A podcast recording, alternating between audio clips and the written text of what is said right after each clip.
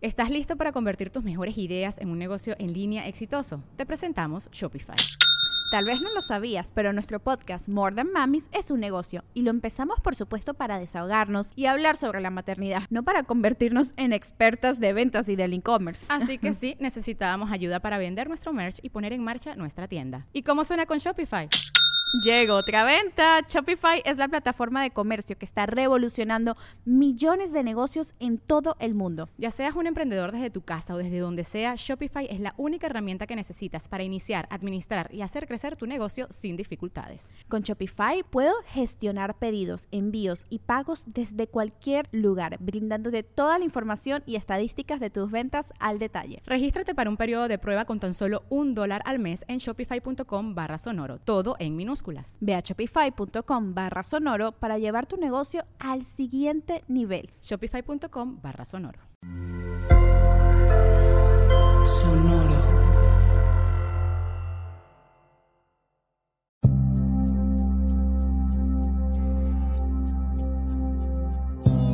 Soy Alexis de Anda. Estás escuchando El viaje. Una producción de Sonoro un espacio que invita a despertar la conciencia.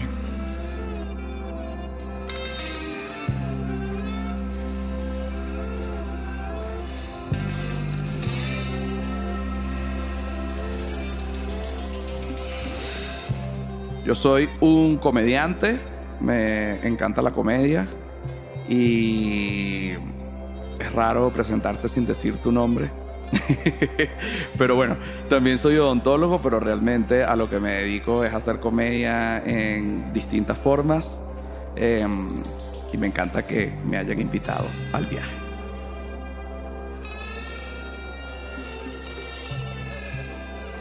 Hola José, bienvenido seas al viaje. Querida. ¿Cómo estás? Todo muy bien. ¿Cómo empieza el año? El año empieza bien, empieza, es un año prometedor, aunque te confieso que eh, bueno, el 31 de diciembre no me sentía bien, me dio fiebre. Bueno, me quité unos lunares este, y también uno en la espalda que los mandaron para biopsia. Mm. Y cada vez que uno escucha la palabra biopsia, mm. uno se timbra porque, pues, evidentemente. Eh, no me han mandado los resultados de los exámenes porque, bueno, estamos todavía en, en, Rosca de Reyes. En Rosca de Reyes. Y ese, el 31 no hice nada, me quedé dormido a las 10 de la, de la noche. Ya. Bueno, porque me sentía mal, puse la alarma a las 12, abracé a Silvia, que es mi novia, y a mis perros, eh, pero, y ahí no sentí nada raro. Todo estuvo bien. Pero al día siguiente me desperté temprano porque me acosté a las 10 de la, de la noche. Sí. Y empiezo a ver las historias de la gente. Uf que, FOMO que gozaron y que todo el mundo vestido de gala y celebraron y me empezó a dar un FOMO terrible y una nostalgia. Y dije nada le dañé además el, año nuevo a mi novia y me dañé el año nuevo y no pero Silvia sí quería salir.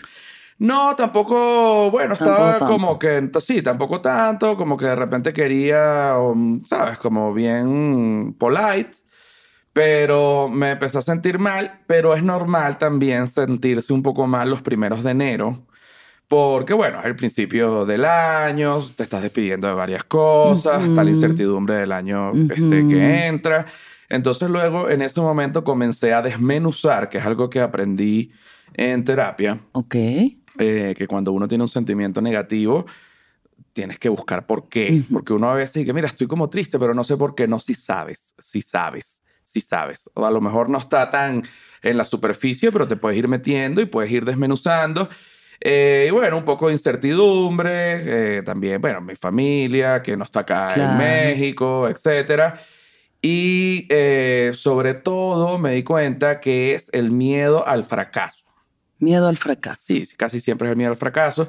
Porque realmente eh, sentí que todo ese FOMO que tenía lo tuve, parte de porque lo tuve fue, bueno, porque no estuve allí con amigos y dije, quién sabe si allí hubiese conocido a alguien y después se da un proyecto buenísimo. Ok. Y no estuve allí Ok. por no haber salido, porque mm, yo me caracterizo por estar mucho tiempo en mi casa. No, me, no, no soy una persona salidora. Lo fui en algún momento cuando estaba en la universidad y, y bueno, y súper amiguero, pero de un tiempo para acá, bueno, ya no tanto. Y después dije, mira, bueno, no haber salido el 31 no me va a desgraciar la vida. Este, No, no sé si todas las oportunidades se hayan ido eh, en un eh, sí, 31 de el- diciembre. Exacto, el 31 de diciembre. Eh, hay proyectos en puerta. Y claro. eh, por, por supuesto. Hay proyectos en eh, puerta. varios. Entonces, sencillamente lo que hay es que tener paciencia. Y eh, bueno. Y para los comediantes, enero siempre es un mes muy flojo. Es un mes flojo porque primero eh, la gente gastó muchísimo en diciembre y la comedia es, digamos, como un, no es un bien necesario, como por ejemplo la comida o la salud, que Y tú claro. tienes que, ¿sabes? Más bien Sí, sí, sí, en la, en la es un comedia. lujo. Exacto. Es un lujo. Es un lujo, la comedia es un lujo. La comedia es un Entonces enero eh, siempre es- es un mes muerto y yo diría que también eh, las dos primeras semanas de febrero Ujú, también. ujú, Sin sí. embargo, a nivel de redes, bueno, porque la gente está, eh, bueno, está como tranqui. repautando su dinero y todo esto. Y entonces, bueno, se mete muchísimo en, en redes en vez de salir. Entonces, bueno, para hacer contenido para redes sociales, pues está bueno. ¿Qué es lo que estamos haciendo? Contenido. ¿Qué es lo que estamos haciendo? ahorita? Venimos Exacto. aquí a Ah, hacerle su contenido. Ahí estás tú. Exacto. Su contenido de confianza. Exacto, estamos aquí. José, la primera pregunta del viaje. ¿Qué es lo que más te gustaba hacer cuando tenías seis años de edad? Qué bonita pregunta. Eh, bueno, lo primero que se me viene a la cabeza, yo, ah, yo crecí en Venezuela, ¿En Caracas? en Caracas. Mm. Eh, vivía en una zona montañosa, fui como un niño de, de- de montaña. Niño de montaña. Y mi casa es una casa, allá en Venezuela es una casa grande que tiene mm, un, como un barranco por la parte de atrás. Eh, y a mí me encantaba vestirme de... Yo le pedí a mi papá que me comprara un uniforme militar.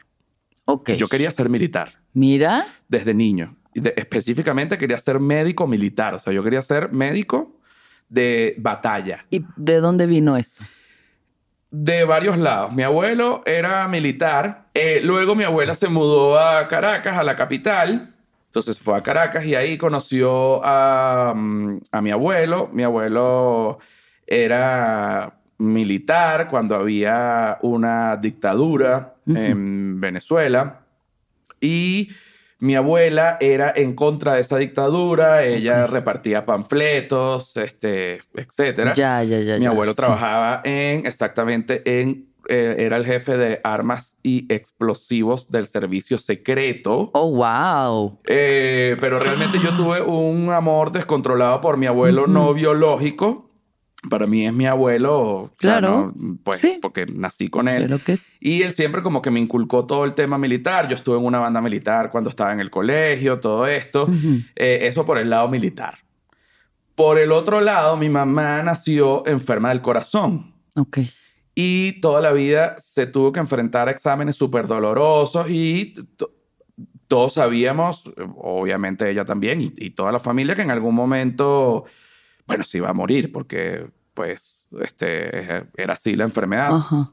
Luego la, como que la tecnología en el área de la medicina eh, fue avanzando y cuando llegó como que el momento en el que se iba a morir, la pudieron operar y ella estuvo unos 10 años más viva, pero Ah, ya vale. después este, se murió. Entonces yo cuando era niño como que me obsesioné en querer ser médico para como que poder salvarla. Claro. Al final no fui médico ni militar, porque cuando fui a ser militar, mi mamá se arrodilló ante mí y me dijo, no, por favor, militar, no, jamás y nunca. Ajá. O sea, no lo hagas porque, este, bueno, en, en Venezuela hay historias con los militares, este, ambivalentes, por decirlo de alguna manera. Hay Ajá. militares buenos y militares Claro. malos. Sí. Pero sí, de verdad que la mayoría de las historias con los militares en cuanto a la política en Venezuela han, han sido negativas. Claro. Sí. Eh, y mi mamá me dijo que por favor no, que me iba a convertir en un animal. Así mismo me dijo, te vas a convertir en un animal, vas a tener que matar, a lo mejor hasta te matan, te vas a convertir, no, no lo hagas, no lo hagas. No lo hice, no lo hice. ¿Crees que te salvó de algo? Creo que me salvó de algo, sobre todo por estar en Venezuela en esa época. Eh, creo que sí. Sin embargo, creo que así no hubiese estado en Venezuela, eh, igual me salvó porque, bueno, la, la carrera militar es una carrera eh, bueno, muy dura. Sí. Ah, Entonces, cuando me dijiste, ¿qué harías tú? ¿Qué estabas haciendo tú a los seis Sí. años? Te hice todo este... este El contexto. Este contexto. Este... Que yo agarraba y le pedí a mi papá que me comprara un uniforme militar. Entonces mi papá me compró un disfraz de Rambo.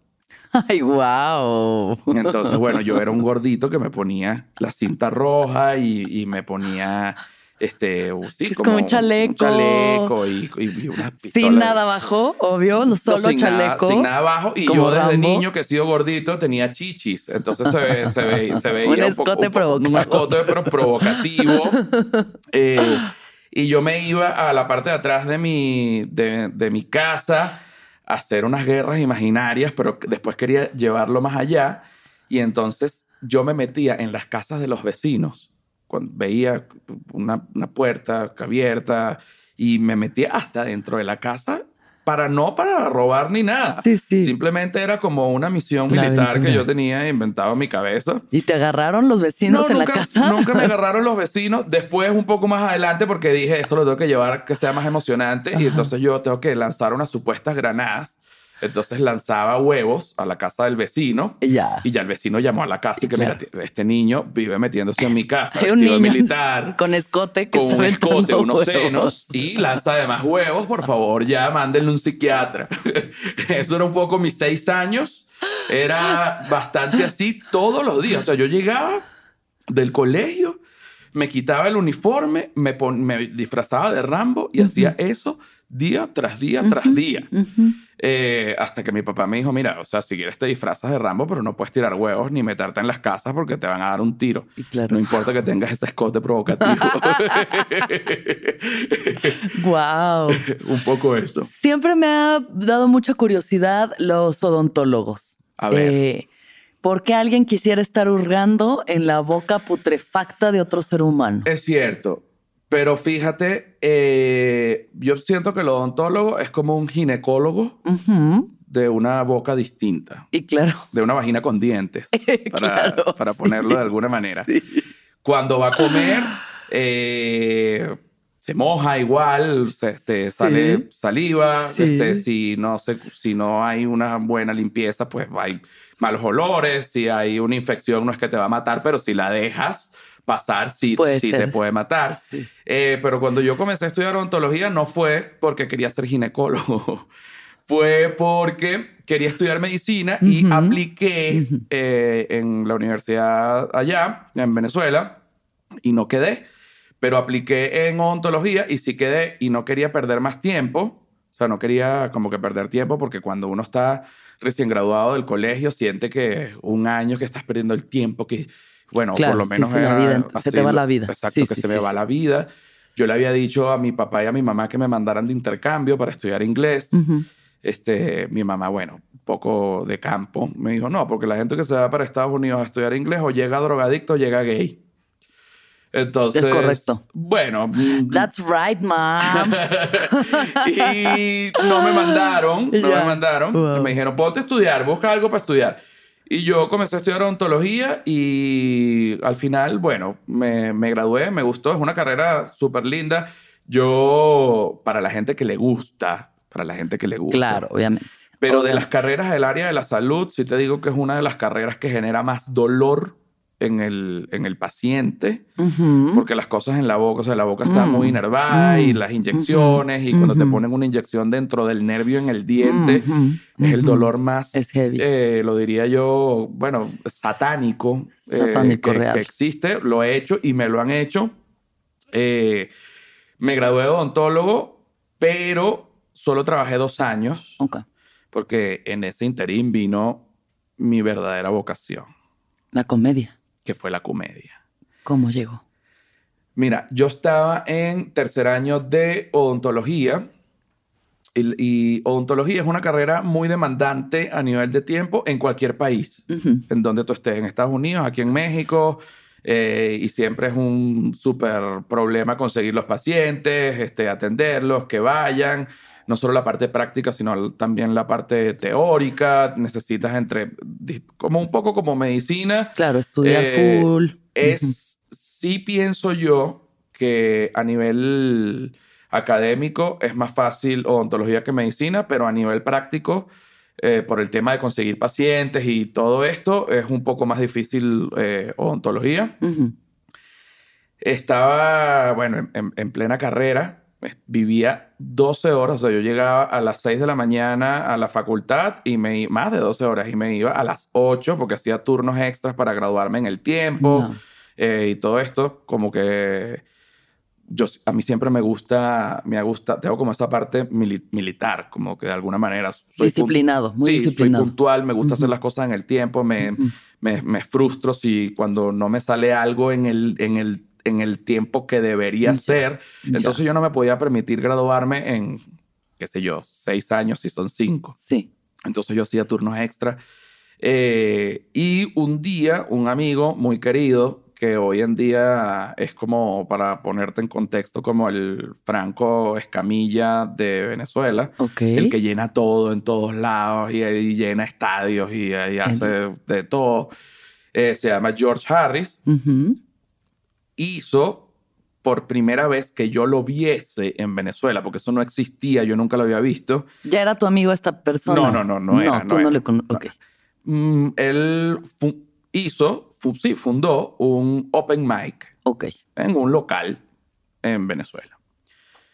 Otro amigo que estudiaba conmigo, que se llama Daniel, que estudia conmigo en ontología, él era como un apasionado del stand-up. Mm. Y entonces me dijo, oye, me enteré de esto, yo quiero ir a probar unos chistes. Yo le dije, oye, a mí me daría muchísimo miedo. Y me dijo, tú deberías ir, pero tú eres cómico. Tú deberías ir a, a probar unos chistes. Y entonces yo fui y lo que hice, no, no escribí ni nada, yo no sabía escribir, o sea, nada. Sí. Yo lo que hice fue echar un cuento de cuando me fui a sacar la primera vez la visa americana. Ajá. Y que al final me la negaban. ¿no? Era un cuento como de 8, 10 minutos, no era, no era mucho. Mucho para la primera vez. Mucho para la primera vez. Sí, exacto. Sí, pero igual sin tener conciencia de nada. O sea, tú no habías visto stand-up, no era algo que... no era algo, que, te interesaba. no era algo que me interesaba. Sí. A mí me gustaba era la improvisación. Como cuando... Sí, lo, claro, que hacen impro, pues. Eh, pero cuando yo me fui a meter en las clases de impro, las clases de impro coincidían con mis clases de odontología. Entonces no, no podía. En cambio, el stand-up era en la noche. Entonces sí podía. O sea, yo me iba a presentar con el uniforme de la facultad, con el mono quirúrgico, así como un loco. Ah, o sea, yo salía directo de la facultad y me iba al local. Entonces me fue bien. Y, ¿Qué eh, sentiste la primera vez que te subiste? Mira, hasta se me paran los pelos. Qué bueno, nunca me habían hecho esa pregunta. La primera vez que me subí primero sentí muchísimo miedo. Sí para, para calmarme el miedo, como que me dije que, bueno, mira, este, yo no soy comediante y si me va mal no lo hago más y ya. Me fue bien, bueno, bien dentro de lo que te puede ir una primera. Lo suficientemente bien, sí, sí. Pero ya yo, yo no sabía, pero ya yo hacía stand-up entre mis amigos sin darme cuenta. Porque eh, mi familia, muchos personajes de mi familia, sobre todo mi mamá, tenían un sentido del humor como que muy chispeante, muy rápido, eh, hacían reír a todo el mundo. Y yo como que agarré eso y, y, ya yo sabía, sin saberlo, sin estudiarlo, ya yo sabía como que manejar tiempo, manejar chistes, manejar, este, sí, como que... Ya lo traía, sí, claro, ya estaba, ya estaba, y la, narrativa ya existía en ti. Sí, sí, como un niño que agarra una guitarra y aprende rápido, como alguien que sabe cantar eh, eh, desde pequeño pero yo no lo asociaba porque en Venezuela hasta ese momento no, no es que no existía, sí existían comediantes, pero no, yo, no, yo nunca, o sea, ni siquiera se, me, se le pasaba por la cabeza a nadie que no, yo quiero ser comediante, voy a ir a un open mic, porque los open mics no existían. Era más bien como si tú querías ser comediante, tenías que ir a ser actor primero y entonces después ir a la televisión y, que bueno, era un recorrido que yo ni idea y no quería hacer, ni siquiera se me pasaba por la cabeza. Entonces, la primera vez que me subí, eh, que vi que se reían, ya yo estaba adicto a hacer reír a mis amigos.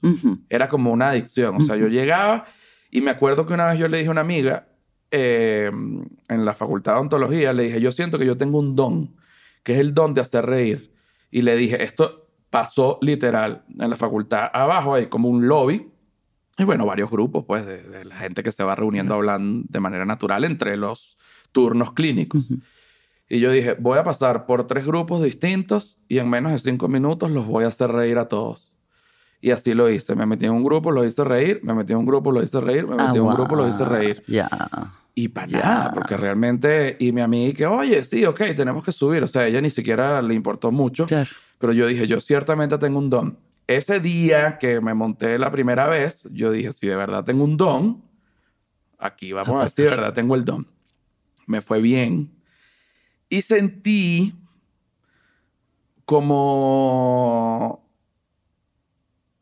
fue como el sentimiento más gratificante de toda mi vida, que ni curar, que ni nada. Y eso que yo he hecho voluntariado, yo fui bombero voluntario, este, yo estuve como buscando varias cosas porque yo sentía que donde yo estaba, por donde yo estaba caminando, uh, eh, no, no me llenaba, pero yo pensaba que así era la vida, pues que como que de repente... Mm, haces cosas. Ah, vas haciendo cosas y así. Sí. Y yo me iba metiendo en diferentes cosas. Bombero, ¿estuviste en incendios? No, estuve en incendios inmensos, y, pero yo estaba en la parte eh, más de incendios de vegetación, de los bosques de pino y estos. Pero igual que heavy. Heavy, este, y estaba así de flaco en esa época porque el entrenamiento era, era duro y tenía hasta como los primeros dos abdominales.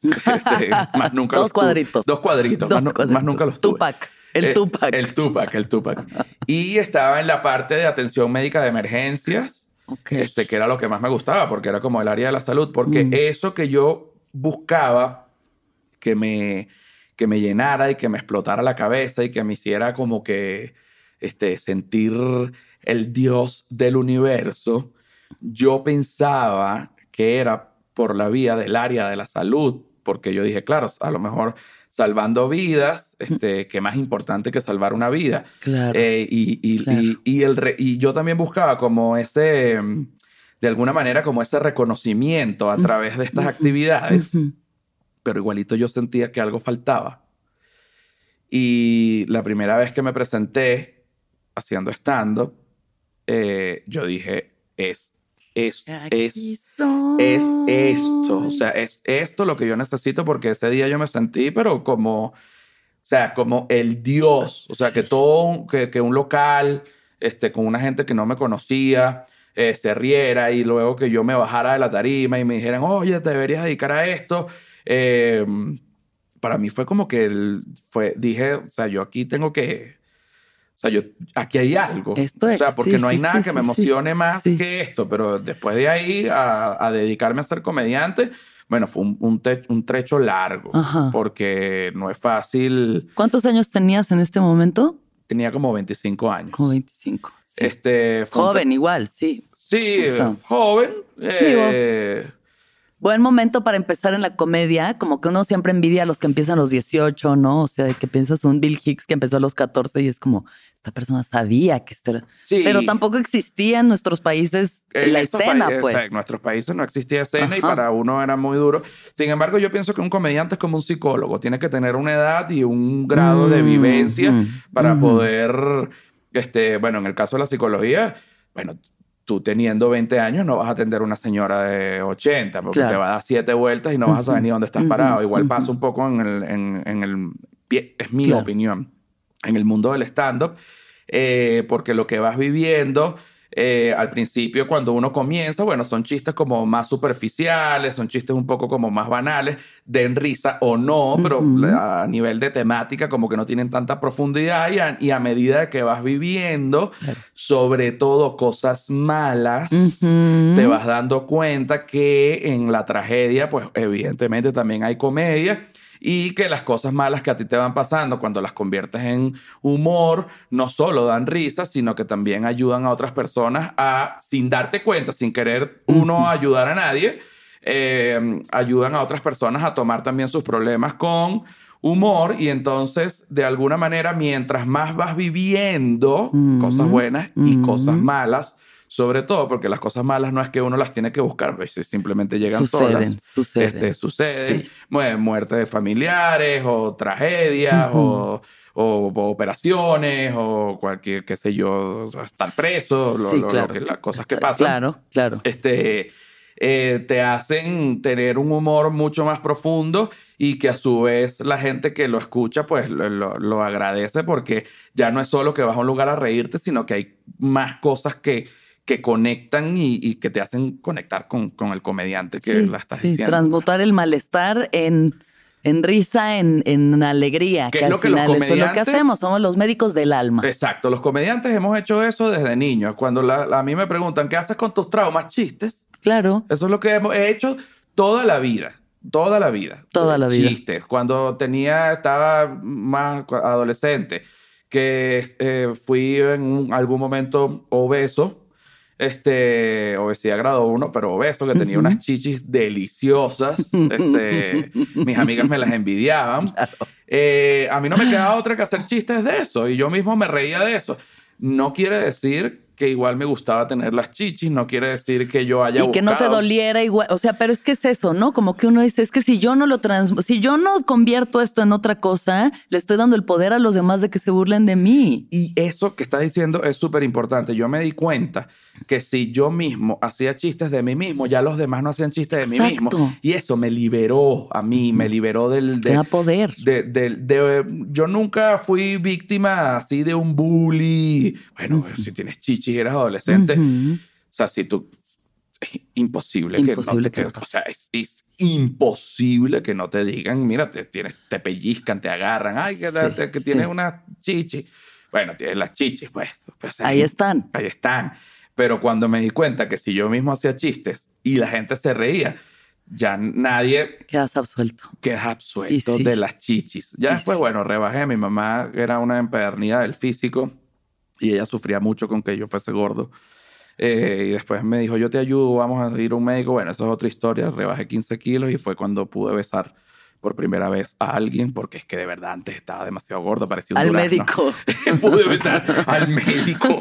Lo besé, gracias, doctor, lo amo, lo amo, usted está divino, discúlpeme. Tal cual fue un poco así.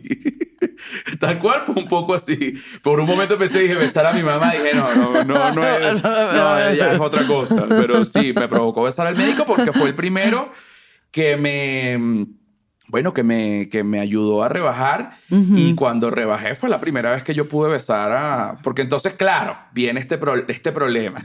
Eres el gordo. Sí. Cómico. Sí.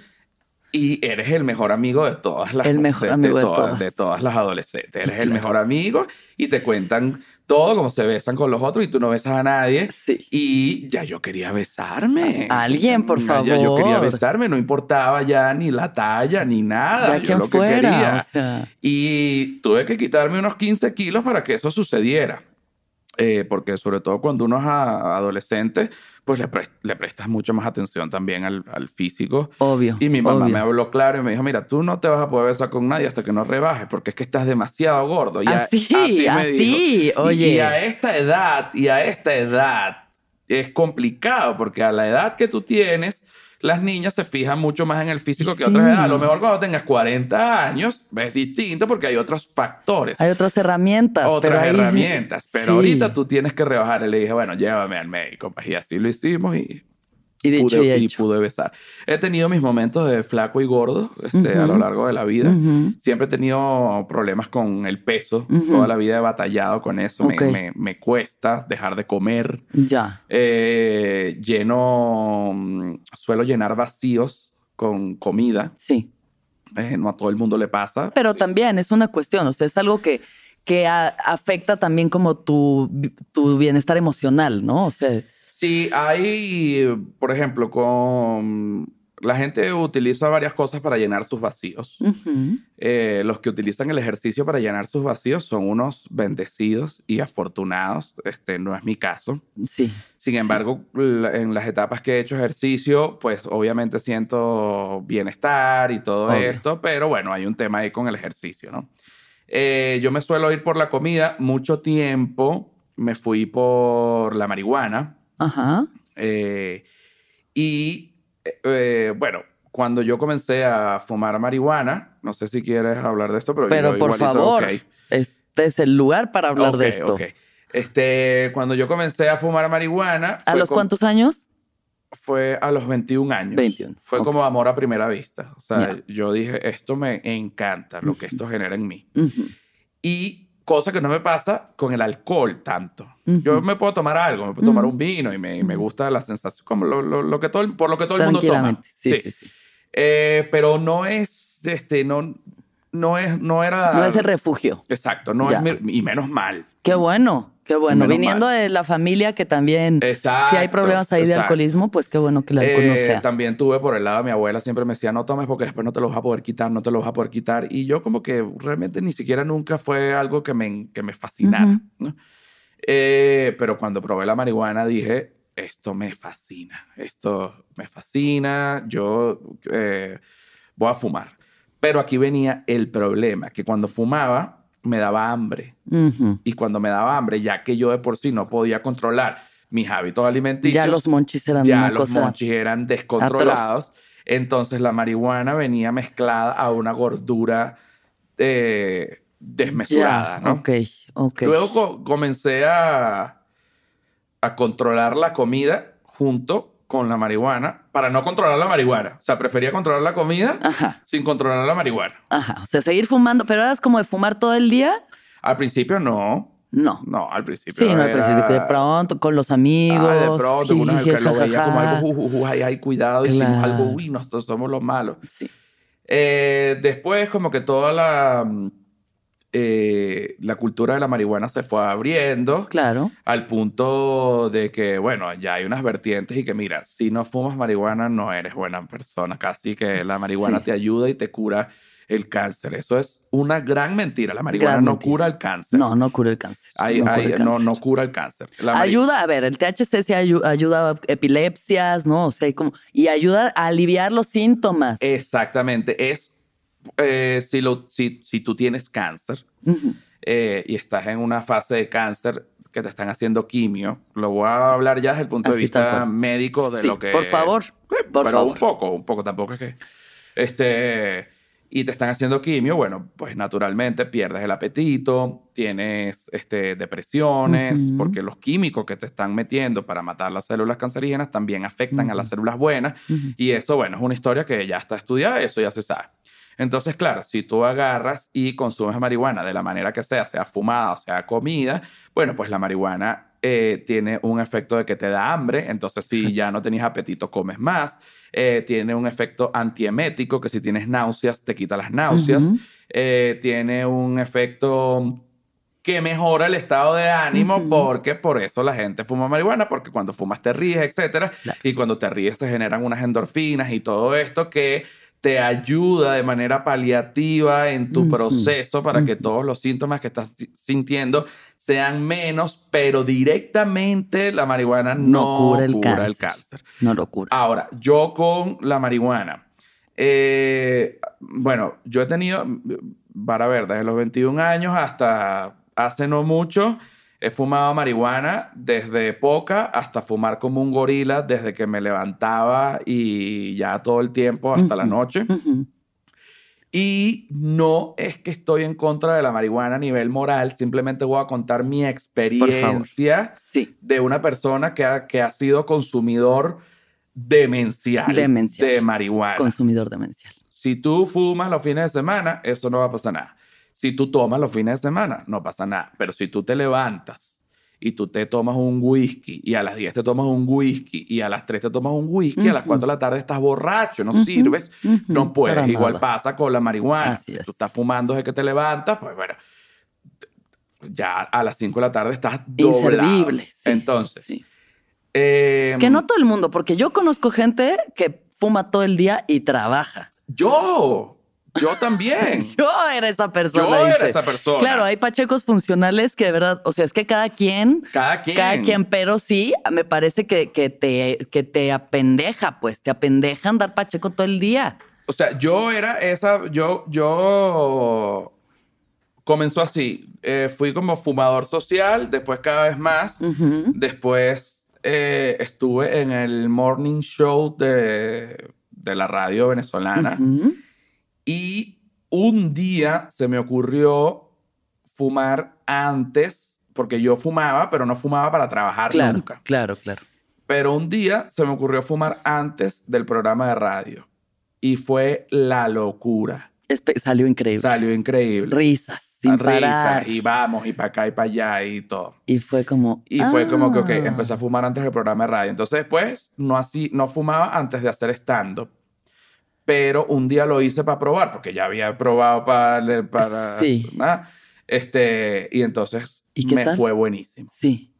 Entonces ya fumaba todo el día, porque fumaba para trabajar y no para trabajar. Claro. Entonces, perfecto. Me empecé como a disminuir un poco en en energía, porque bueno, lo, lo que explicamos ahorita, si fumas todo el día, este, pero luego empecé a controlarlo y me convertí en un pacheco funcional o en un marihuanero funcional, ¿no?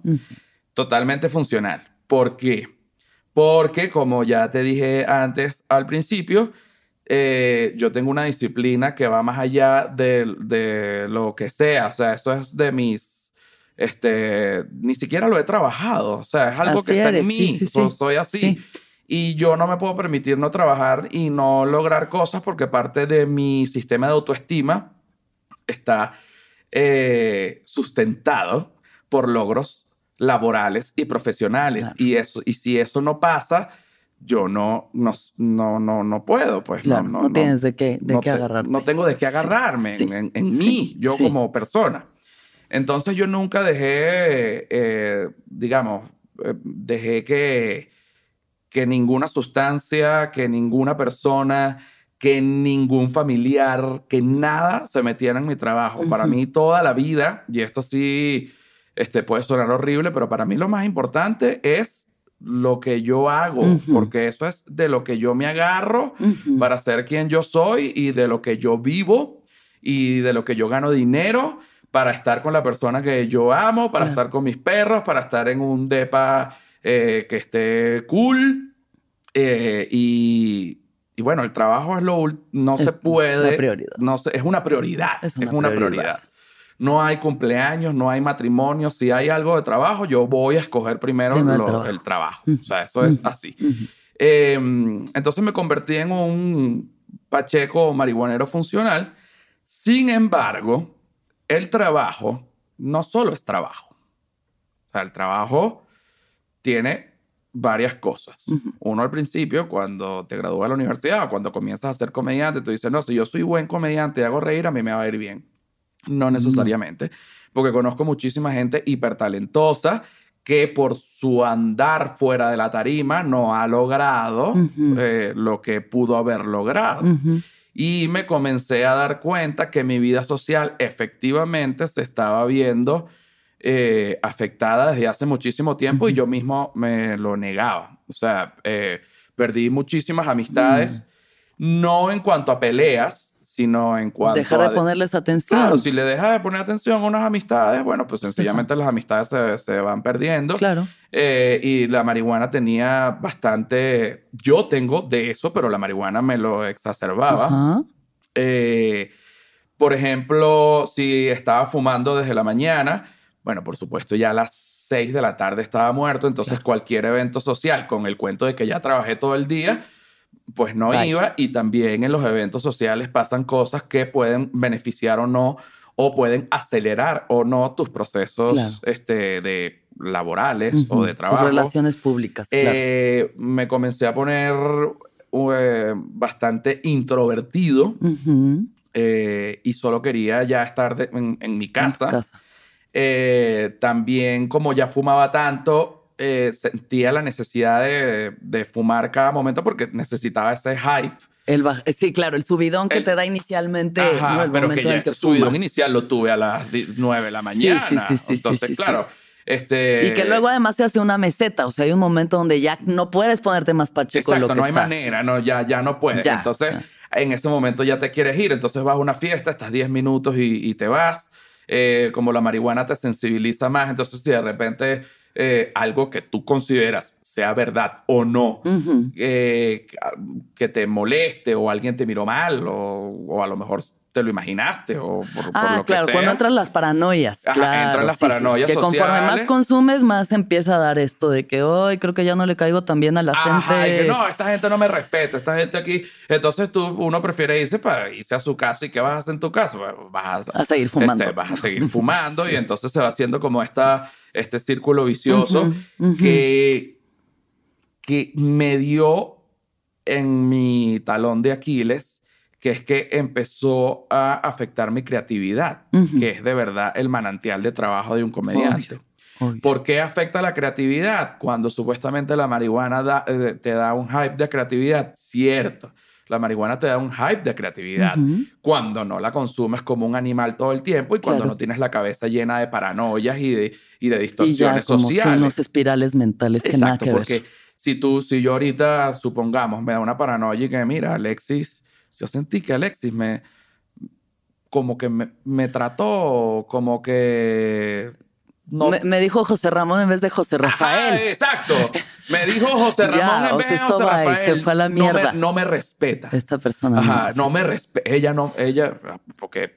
Claro, claro. Así se empieza a ir el trip. Ajá, no me respeta. Entonces, esta entrevista, ya yo entonces molesto, entonces no sale tan bien ya yo sé que no salió tan bien, me voy a mi casa con una locura que no salió tan bien, cuando estás pensando en que algo no salió tan bien, tampoco tienes la, tienes la creatividad metida en la tragedia y no en, crear esta historia. En crear esta estás creando, pero estás creando una historia horrible en tu cabeza. Y que esto es algo que los comediantes tenemos que controlar mucho.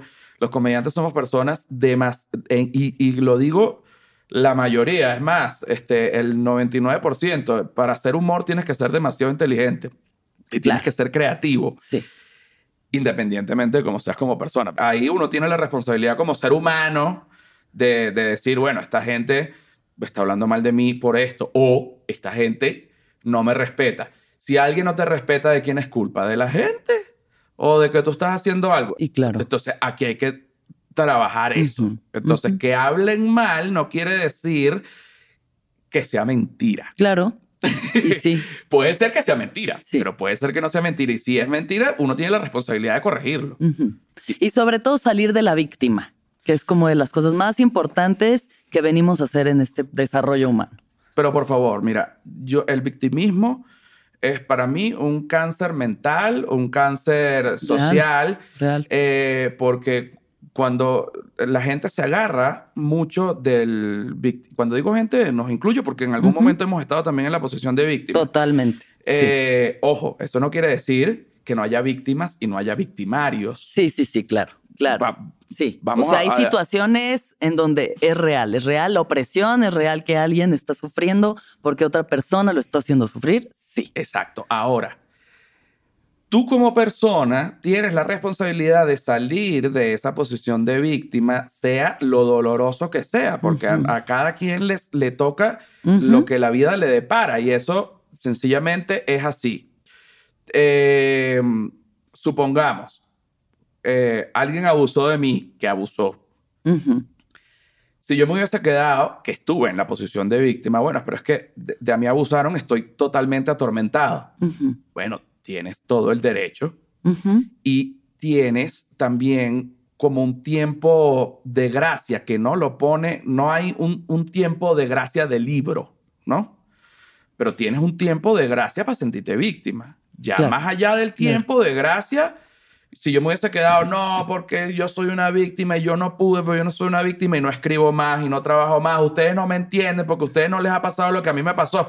La gente se queda callada porque ciertamente hay gente que no le ha pasado lo que a mí me pasó. Ustedes no lo entienden y yo no he podido, para mí es demasiado insoportable. Entonces, bueno, pero sal de eso. Para ti es muy fácil decir sal de eso si no te ha pasado. Te quedas en un loop, que no sales. Tal cual, en el loop. Que no sales y, y, no, y no tiene ningún tipo de sentido. La mejor manera de salir de la victimización es salir de la victimización. Hay miles de formas. Mira, te adoptas un perro, te metes en terapia, te pones a trabajar, eh, te pones a ayudar a otras personas, hablas con otras personas que le haya pasado lo mismo y que hayan salido. Porque si te pones a hablar con otras personas que le ha pasado lo mismo y, que están ahí, ah, no, entonces todos estamos aquí sabrosos, no, que no hemos podido, somos todos ya y ya no pudimos. Y, No, porque es que sencillamente la vida es un. La, la, gente no lo ve así, pero la vida es un tiempo que uno no sabe de cuánto tiempo es y ese tiempo que estás perdiendo ya después no lo vas a poder recuperar porque lo único que no se puede recuperar en la vida es el tiempo. Entonces, si yo, eh, ponte, después del abuso que sufrí. ¿Qué abuso sufriste? ¿Qué pasó?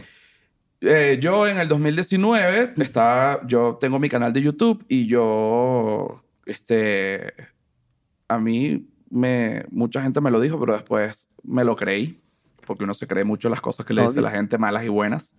Este, el padre de la comedia documental. El padre de la comedia documental. Imagínate tú, ¿no? El padre progenitor. Ajá, de la comedia documental. Creador del género. Creador del género. Creador del género. Eso me lo creí yo.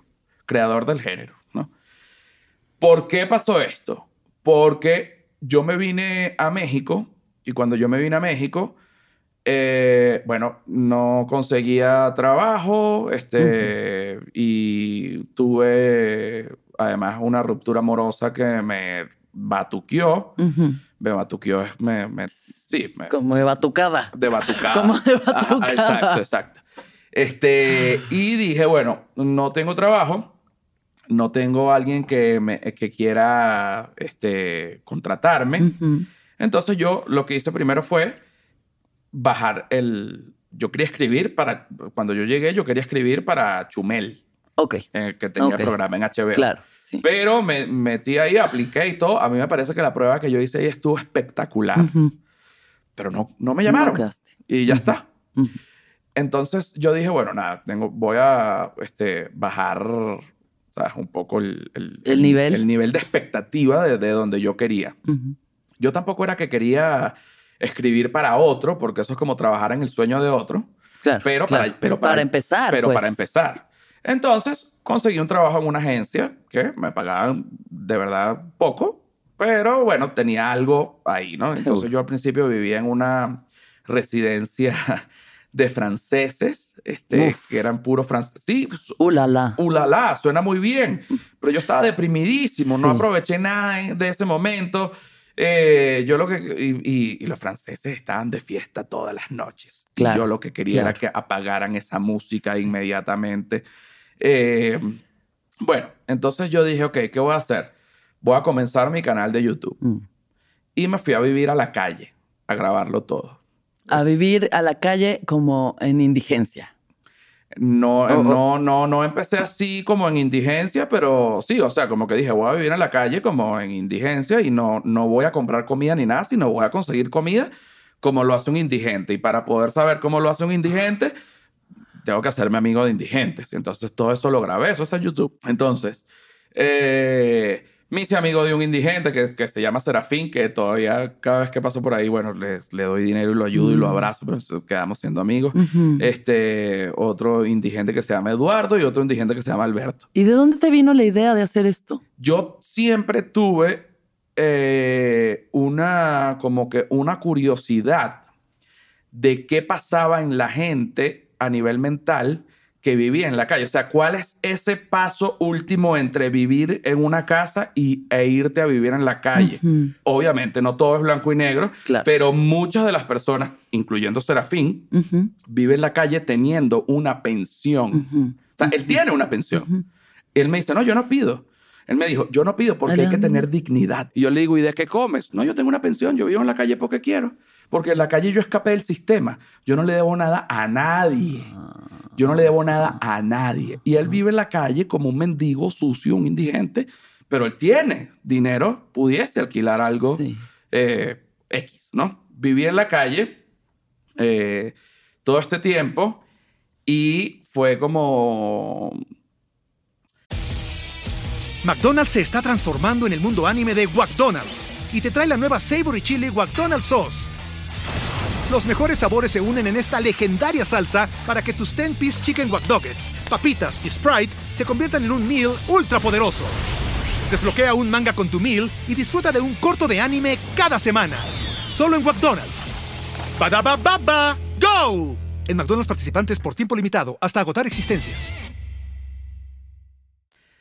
Bueno, fue una locura porque yo como no tenía para conseguir comida, comencé a buscar en la basura, pero ya en las basuras ya tampoco... ¿Y te vestiste como un indigente no, o no qué me hiciste? Vestí como un indigente. yo estaba normal, con una playera, un jean y unos zapatos. Normal. Pero de repente para comer en un lado cambié unos tacos por los zapatos. Mm. Entonces ya quedé descalzo. Entonces, pero me fui ensuciando, pues obviamente, porque dormía en la calle y estaba comenzando el invierno acá. Yo, yo estaba recién llegado. Yo, no, yo pensé que el clima de Ciudad de México era como el de Caracas, que es bien tropical. Ya no. Y no, y ahí, aquí hay un invierno súper duro. Eh, entonces me ayudó también bastante que me dio gripe y entonces me empecé a demacrar y claro, yo con todo esto de la disciplina y todo esto no podía... Eh, irme a dormir a una casa, porque si me iba a dormir a una casa, no se me iba a ver lo demacrado y yo quería que se viera el proceso en cámara. Entonces, comencé a cambiar mi ropa por comida hasta que quedé solo con la playera. Y, en calzones, espero, o, ya, o ya, en calzones, tú Winnie Pooh. en, calzones, hasta que previo me busqué una cobija, porque aquí tú no sabes lo que la gente ayuda. Yo tocaba, porque yo grabando, yo tocaba los timbres de las casas y yo decía, ¿tiene algo para que me ayude? Me daban comida, me daban ropa. Este, la ropa que me daban yo lo cambiaba más por más comida. claro, pues yo también quería estar más tiempo en calzones para que fuera más llamativo para el video. Claro, claro, eh, hasta que al final me dieron una cobija y me puse la cobija así como si fuese como, una faldita, como, un pareo, sí. No era una cobija, era un, eh, era un mantel de un restaurante de, Roma Norte. Ok. Eh, y yo me puse el mantel y finalmente cambié, no cambié, ahí fue como que entré a, lo que me da risa es que la gente, para que tú veas los prejuicios mentales, la gente como me veía rubio, incluso estando sucio, mm, todavía como que me, veían raro, sucio sin zapatos, sin pantalones. Hola, buenas. Eh, yo entraba. Hola, buenas. Este, me da un café y Bueno, no tengo para qué pagarte ahora, me, porque yo quería grabarlo, lo puse así, me quito, me voy. Vete de aquí. Eh, me votaron, ¿no? Hasta el final. Y al final todo terminaba con que yo iba yendo ya vestido normal a todos los lugares que, que de alguna manera no robé, pero que intercambié por ropa, pero que ellos no querían. Mm, eh, y bueno, los abracé y les mostré los videos y se rieron y todo fue. Y fui, y fui a pagarle pues a, cada uno. Te lo voy a mandar cuando, para que lo veas. Em, entonces yo hice esto y yo me sentí que había hecho algo que nadie había hecho que bueno, yo nunca he visto algo de verdad así. No digo, existen los programas estos donde la gente vive en la calle y demás, pero no desde el ángulo de la comedia. Pero no desde el ángulo de la comedia, exacto. Y esto vino, grabar esto vino por dos cosas. Una, estaba harto de que la gente eh, decía que no se puede hacer chiste de todo, que en un momento eh, álgido no se puede hacer chiste, y yo dije, falso falso, falso, falso. Entonces, no me vas a decir tú que estás en tu sofá viendo Twitter que no se puede hacer chiste de todo cuando sí, solo que depende del contexto y cómo se haga y la intención real de la persona que los está haciendo.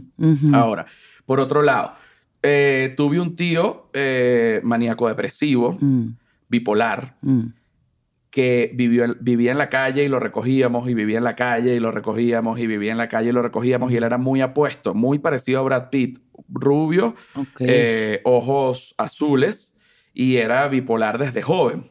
Entonces, él, por la buena pinta que tenía, lograba hacer sus fechorías, se metía en un casino y decía que tenía dinero y ligaba con, con una señora y vivía dos semanas en la casa con la señora a pura mentira porque como lo veían rubio, y yo dije, claro, pero es que es así. y yo me agarré de eso también, me venía, bueno, ya yo estaba sucio, pero decía, bueno, disculpe, estoy pasando. Es más, en un, en un eh, restaurante de la Roma, ya en calzones, dije, disculpe, mi hermano, estoy pasando por una mala situación, usted me puede regalar un desayuno. Y me dieron un desayuno de huevos divorciados, salsa roja, me lo dieron sin pagar. O sea, la, aquí la, bueno, mi locura fue demasiado, pero la bondad del mexicano va más allá. Si tú le hablas aquí a la gente con sinceridad, y tú le dices, estoy pasando por una mala situación, no tengo dinero, ¿me puedes dar comida? Te la dan, te la dan. Entonces, bueno, yo grabé todo eso, sentí que grabé algo increíble. Eh, y luego me fui a Ecatepec con la señora que trabajaba en la oficina donde yo estaba trabajando, Ok. que se llama Mana. Eh, y estuve dos semanas en Ecatepec grabando la vida de ellos. De esta familia. De esta familia. Esto fue menos loco, menos transgresor, porque yo no estaba de no, más bien era algo como muy bonito, viendo como una familia de clase baja, bueno, trabajadores, eh, eh, cada uno, los hijos, la ayudaba, una familia de, de, de, un, de clase baja, pues, de, de Ecatepec. Y entonces, este, yo salía por Ecatepec y yo grababa, a mí nadie me hizo nada y después me explicaron y que no, bueno, nadie te hizo nada, pero todo el mundo sabía que estabas con ella. Si no estuviesen aquí sí, va, y ya no y tendrías el celular, exacto. Este, eh, luego de eso, grabé una miniserie que se llamó Caminantes, que la pude vender a Nat Geo, que fue con los migrantes venezolanos. ¿Por qué? Porque yo, los migrantes venezolanos comenzaron a irse de la frontera de Venezuela a otros países. Ok. Estos son caminatas súper duras, muchos no tienen zapatos, este, llevando a sus hijos o llevando familiares enfermos en silla de ruedas, sin comida, sin agua, sin nada, mujeres en estado, etc. Y yo veía que llegaban los reporteros, veían una caravana, se paraban, prendían las luces, hacían ciertas preguntas que los hacían llorar, como que, ¿cómo te sientes tú caminando sin zapatos, dejando a tu familia en Venezuela? Entonces, bueno, claro, que te van a decir, no, me siento bien, ya, no, ajá, bien, bien, bien, no, aquí estábamos buscando un futuro mejor y se ponían a llorar. Claro, claro. Entonces después, bueno, ah, dale para adelante, hermano, y se iban. Y yo me puse a pensar, yo dije, pero esta gente se va hace estas preguntas, los hace llorar y después los deja y ellos siguen caminando, ¿no? Claro, uno lo que ve en la televisión es ese pedacito y dice, oye, qué horror. Entonces yo dije, esto, la manera de grabar esto correctamente es caminando con ellos. A ver, de verdad, qué tan verdad es lo que se dice o qué tan mentira o qué tan duro o qué tan no. Grabé esto. Bueno. ¿Cuánto tiempo estuviste? Eh, estuvimos caminando como dos semanas. ¿Y qué, qué parte? ¿Qué tramo? De Cúcuta a Bogotá. Y hubo un tramo y todo, que fue el tramo más peligroso, que nos metimos en el compartimento de las maletas de, de un autobús por cinco horas. Un espacio como del tamaño de una nevera grande. Entramos seis. O sea, así, por cinco horas el, el, el, humo del autobús entrando. O sea, no nos morimos. eso fue una locura. Silvia también estaba. Sí. Este, bueno, eso quedó tan bueno que lo compró Nat Geo y yo ahí me sentí eh, inmortal. ¿Cuál fue tu experiencia aquí? ¿Qué, qué, o sea, viviendo esto, pues, haciendo esto, estando ahí, ¿qué? Pues yo estaba con la obsesión de que hay, no se puede hacer humor con los caminantes. Que no. Joda. Voy para allá para ver. Terminó saliendo una serie de comedia. Claro de comedia, porque en el camino hay camaradería, hay chistes, hay ven para acá, mira esto, el otro se resbala, el otro se cae, vete para acá, mira qué loco. Yo vomitando porque el monóxido, los otros se reían. También, obviamente, pues muchísimos momentos duros. Eh, gente que en, su mayoría efectivamente no, no tenía las condiciones en Venezuela en ese momento y, y no tenía las condiciones para irse en avión o para irse de las maneras regulares que uno conoce porque por los privilegios que tiene uno y pues decidieron irse a pie y así lo hice yo con ellos como si fuese uno, uno más. Ahora, dos cosas eh, que vi que me afectaron. Solo dos que me afectaron de verdad, porque el resto de las cosas las viví yo con ellos y realmente agarré como una costra que no, ¿sabes? Que, ah, que alguien está cansado, que alguien se desmaya. Bueno, ¿sabes? Normal, aquí estamos viendo eso de lo mismo. Pero sí vi un, un señor, eh, bueno, que, que ya era un niño como tenía su hijo de cuatro años y le decía, papá, no quiero caminar más. Y le decía, tienes que seguir caminando, pero no te puedo cargar porque estoy cargando la, el bolso. Y el niño llorando y le decía, tienes que seguir, no importa lo que llores. Y eso como que me, me afectó porque es un niño y realmente un niño no debería estar pasando por eso. Y la otra, te lo juro que era una, es la subida más empinada y más larga que he visto en mi vida. O sea, estamos hablando de un páramo, pues. O sea, un páramo, se llama el páramo de Berlín, que hay en, en, Colombia. Y eh, bueno, un tipo empujando la silla de ruedas de su papá con todos los sueros puestos y todos los sueros infectados y todo sucio. Y el tipo llorando, diciendo, ya no puedo más, pero no puedo parar, no puedo más, pero no puedo parar. Obviamente lo ayudamos y todo, pero eso me... me, me sí. Sí, como que me, iba a decir, me rompió el corazón. Sé que es una te Conmueve, te conmueve, te conmueve. Te conmueve mucho porque, porque ahí ves el, el amor de un hijo hacia el padre, las ganas que tienen de irse a otro lugar a ver si algo va mejor, eh, las pocas posibilidades que de verdad tiene una gente eh, como ese señor, mm. que, bueno, ese señor me imagino, no sé cómo estará ahorita, espero que esté bien, pues yo realmente eh, lo dudo.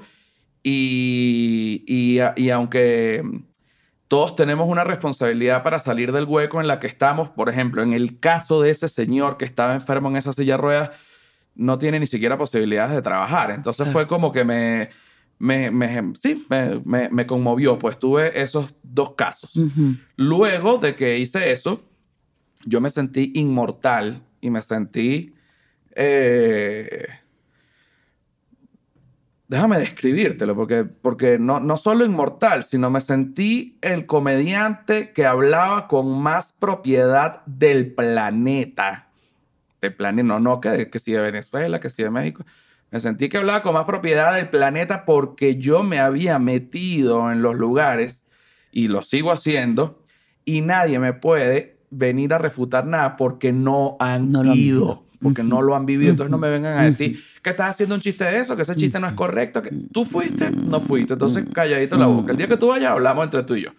Entonces, aparte de eso, yo me sentía inmortal y que estaba más allá del bien y del mal. Es decir, es decir, no es que yo iba a hacer mal, no, sino que yo podía pasarme ciertas reglas porque yo estaba, esto real, esto es real. Ok, sí, sí, sí. Que yo podía pasarme ciertas reglas porque yo estaba destinado a hacer cosas maravillosas. Yo me agarré de eso y yo dije, yo soy uno de los destinados, pero en el área de la comedia. No hay alguien no mejor, no mejor que yo, sino como... Es valiente. Con más ímpetu, con más ímpetu que yo. No hay, no existe. Y no importa las reglas que yo me salte, porque yo estoy protegido por Dios. Wow. No importa las reglas. Sí. Las reglas humanas. Estas son reglas humanas. Yo estoy regido en el Olimpo. Bajo las reglas de Dios, no las reglas humanas. Wow. Entonces yo me fui a grabar un documental sobre la legalización del cannabis en Estados Unidos, que tratara, que tocaba el tema de que en algunos estados es legal y en otros no. Y llegué a California manejando. Yo manejé un mes y medio. Un recorrido. Sí, la gente cree que hacer un road trip eh, por Estados Unidos es este que te fuiste una semana de viaje. Claro, no. señor. Estados Unidos es el ancho del, es la parte más ancha del continente. Y si tú quieres cruzar de Florida a California, es un mes y medio manejando. Sí porque tienes que descansar, o sea, tienes que... Eh, además de eso, no lo hice yendo a hoteles, sino lo hice acampando en RVs. Eh, Como estos eh, campers, le decimos aquí, un camper. Sí, pero yo tenía una pick-up, entonces yo tenía mi carpa, porque yo quería además someterme y para grabar, pues, para que Y Silvia acompañándote a todo esto. O sea, qué mujer, qué mujer, de verdad. Sí, pero que sí, derretida. Y teníamos que llegar después de 13 horas de manejo, ponte en un día, armar la carpa, hacer fogata, todo como... Ah, ya, rupestre. Estamos hablando rupestre. sí, sí, sí, sí, sí, sí. Este, no pasar al McDonald's así por la no, Claro, sí, también pasamos al McDonald's. Sí, claro, de pronto. También, y también comíamos de repente, mira, no va a dar chance, vamos y, y ah, también hubo a veces que nos quedamos en ciertos hoteles, pero la mayor, el grueso, sí. este, no hay nada más divino, y hago este paréntesis, que dormir en la parte de atrás de una pick-up con sleeping bags a cielo pelado. Mm. Eso es una delicia. Eso es una delicia. Hermoso. Este, sí, unos paisajes hermosos, unas eh, cosas impresionantes. El Gran Cañón, eh, bueno, todo lo que tú te puedas imaginar. Eh, llegué a California a una granja de cultivo de cannabis. Yo siempre me había imaginado que una granja de cultivo de cannabis eran como unos colombianos así, con unas ametralladoras. Porque. claro, de ahí viene. De ahí viene, de Venezuela y al lado de Colombia. Obvio, obvio. Pero estos eran unos, una gente, unos seres bellísimos, como trabajaban la tierra. Están divinos de cuerpo, hombres y mujeres. Seres de luz. Seres de luz. Seres de luz. Eh, divinos físicamente, o sea, atractivo todo el mundo ahí, guapos, guapos, guapos, hombres y mujeres. Sí. Bueno, pues, Idílico, un paraíso. Un paraíso. Una granja de marihuana con gente hermosa. Gente bella, eh, cerveza de marihuana, eh, de todo. Todo de, marihuana. Bueno, me dan de como llego para, para, para que grabe y me, me, permiten grabar, o sea, yo grabo todo el proceso, me explican cómo es lo de la planta y entiendo ya que de verdad que irse a una granja de, a, trabajar de marihuana, pues la gente cree que, que no, que me voy a Estados Unidos a trabajar en una granja de marihuana y que se vaya, que es una fumadera y que va a cortar unas cosas. No, o sea. Labor de campo. Es labor de campo. Tienes que abrir hueco en tierra, tienes que cargar, te, pones pero mamadón. Por eso todos eran bellos y mamados. Todos eran bellos, mamados y bronceados. Eh, y bueno, me dieron obviamente sus productos este, a probar. Buena, ¿no? Buena, marihuana. Buena marihuana. De, California.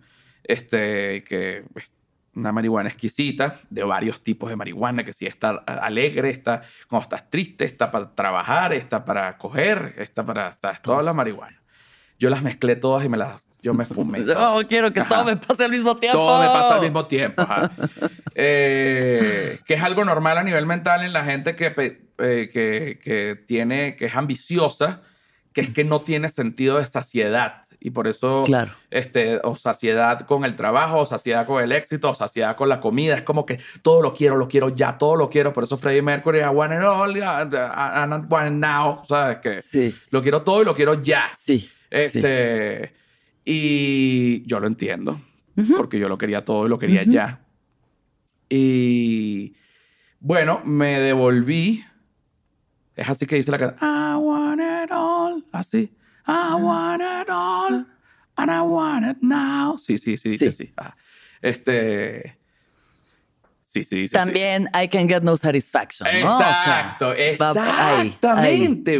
es el, no es. La voracidad de todo a la existencia no es nunca es suficiente. que estos dos monstruos que han llegado al éxito máximo, Freddie Mercury y Mick Jagger, canten este tipo de letras porque es lo que sienten, es lo que sienten y yo estoy seguro que tú lo sientes. Todo el tiempo. Y yo lo siento, que es lo que lo que más, quiero ¿qué más? gloria. Ajá, la gloria. Y luego llega y es como, no, la gloria es efímera, quiero más gloria. Quiero más gloria, quiero más, o volteas y dices, pero aquel ha tenido más gloria, etcétera. Este, te comparas o lo que sea. Eh, para solo querer más, siempre querer más y querer más. Bueno, me fui, me, fumé lo que, lo, que, lo que me dieron, pero me sobró, porque no podía fumarme todo, porque era demasiado. Y yo ni pensé en, yo estaba en California, todo es legal, estoy en una granja de cultivo. Metí eso en la guantera de la camioneta y me fui. Y cuando llegué a Texas, me arrestaron en un checkpoint. Mira que el perro. Cruzando la frontera. No, no cruzando la frontera. estando allá. Yo estaba paralelo a la frontera. Sí. O sea, yo estaba yendo de California a Florida y pasé por Texas y pasé por un checkpoint y pasaron un perro y mira, este perro dice que tengo marihuana. Y ya, bueno, este, sí, sí tengo, eh, pero todo esto es legal. O sea, me, me, lo dieron en California. El policía me respondió esto en inglés, pero en español fue así. Este, no, en California la marihuana es legal, pero aquí no solo la marihuana es ilegal, sino que también es pecado. ¿Pecado? Pecado. Dijo pecado. Así. Wow. Eh, y dije, ok, entonces... Well, forgive me. No, le dije eh, que me diera la multa. Sí, sí, sí. Me dijo, multa, you are under arrest for possession of narcotics and that's it. Y yo dije, esto no puedes, under arrest. Under, pero under arrest, under arrest. O under arrest aquí que como que de pronto pago algo. no, under arrest. Estuve dos meses y medio en Hotspur County Jail, en una cárcel, en una cárcel en Texas. una cárcel en Texas.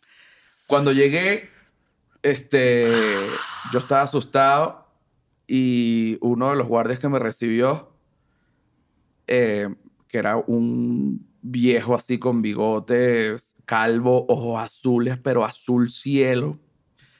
Eh, me dijo, yo no, en esa época no hablaba nada de inglés. Este, yo aprendí un poco ahí en la cárcel y después este, he seguido haciendo cursos y todo esto. Yo no sabía inglés realmente, pero entendía. Eh, y yo estaba con los ojos aguados cuando entré, aterrado, ¿no? Cuando te ponen el uniforme blanco y negro, mm. dices, o sea, estoy metido real. en un pedo, no, no, no, no, no, no, que de aquí no me va a sacar nadie. Y la pobre Silvia sí. No, bueno, Silvia estaba afuera ya, no sé, en una locura. Eh, y, él, y él me dijo y que no estés triste ni asustado, deberías estar agradecido, porque aquí en Texas, en esta cárcel, es donde los hombres formamos a los hombres. ¡Ay, no! Yo dije, ok, esto va a estar, esto va a ser duro. En, eh, estuve preso dos meses y medio, dentro de los cuales la primera etapa fue la más difícil porque después como todo te acostumbras y, y bueno, ya, ya, ya comienzas a estar en ese ecosistema. tus alianzas, tus cosas, sí, sí, sí. Tus alianzas o tus cosas, tal cual como los ves en las películas, pero es que uno no es eh, un preso. O sea, uno nunca ha sido un preso. sí, sí. Es, como que yo estaba mezclado con gente que había matado, que había violado, sicarios, este, narcotráfico de, de, verdad, o sea, de asesinos, etc. Y eh, hubo un, como al, no, el primero, al tercer día, yo me estaba bañando y me lanzaron un abrazo a través de la, del plástico de la... De la, regadera. De la regadera, de, la, de la cortina. Y, eh, bueno, por supuesto, tú estás en una cárcel y tú dices, ok, aquí fue. Porque estas cosas pasan en la cárcel, no a todo el mundo, pero a los que ven así como dudosos y que no van a pelear y que no se van a poner en una, pues les puede pasar, como me pasó a mí, porque yo realmente no sé de pelear y me, bueno, me, lanzó un dedo para el culo, ¿no? Y yo y mi culo peleamos hombro a hombro, hombro a hombro peleamos, yo y mi culo para que ese dedo no entrara. ¿Tú de qué? Claro. Ajá, ajá. Sin embargo, fue como... Y yo estaba como... Este, sin embargo, en ese forcejeo, o sea, al final yo pude darme la vuelta, como estaba envuelto en este plástico, yo me pude voltear y pude pegar el culo contra la pared y empujarlo con todas mis fuerzas. Y ahí se levantaron los otros. ¿Qué pasó? No, que yo estaba echando broma, pero él es un green stick. El green stick le dicen a los que, a los nuevos, palo verde. Él es un green stick que le fui a echar broma y pegó esos gritos ahí, pero no está pasando nada. Y yo que sí, violar. Ah. Pero bueno, después justo por casualidad, porque no fue por eso que pasó.